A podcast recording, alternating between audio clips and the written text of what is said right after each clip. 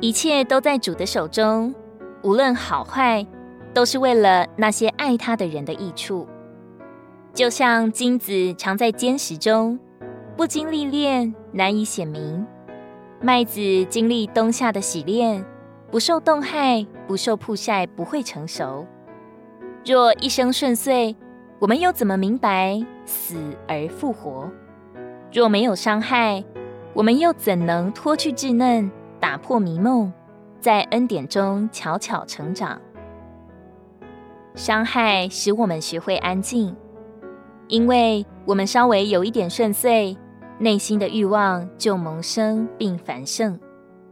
我们知道这不对，于是努力掩饰，时刻警惕，谨慎行事。有时以为操练有成果，属灵生活看起来不错。然而，当受伤、跌倒、深陷困境时，那深处的狂热才突然熄灭，奔流的奋心才戛然而止。这时才有时间回首，心情开始点点滴滴回顾过去，才突然看见所有的成就像脆弱的纸糊一样，所有的功劳。如同蜘蛛网，在心碎的痛苦中，我们才明白，我们本来就是与神分离的，其实一无所有。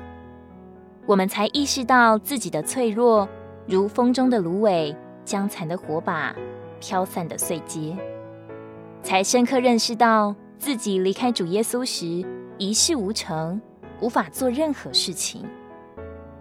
尽管如此。我们还是挣扎奋斗，还要理直气壮。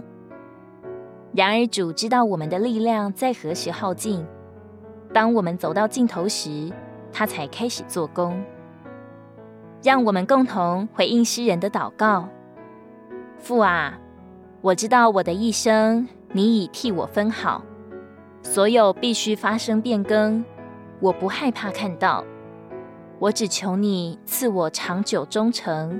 存心讨你欢笑，愿主赐给你刚强的信心，让你在一切困难中成长，并经历神的恩典和引导。彼得前书五章十节。但那全般恩典的神，就是那曾在基督耶稣里召你们进入他永远荣耀的，等你们战胜苦难之后，必要亲自成全你们。坚固你们，加强你们，给你们立定根基。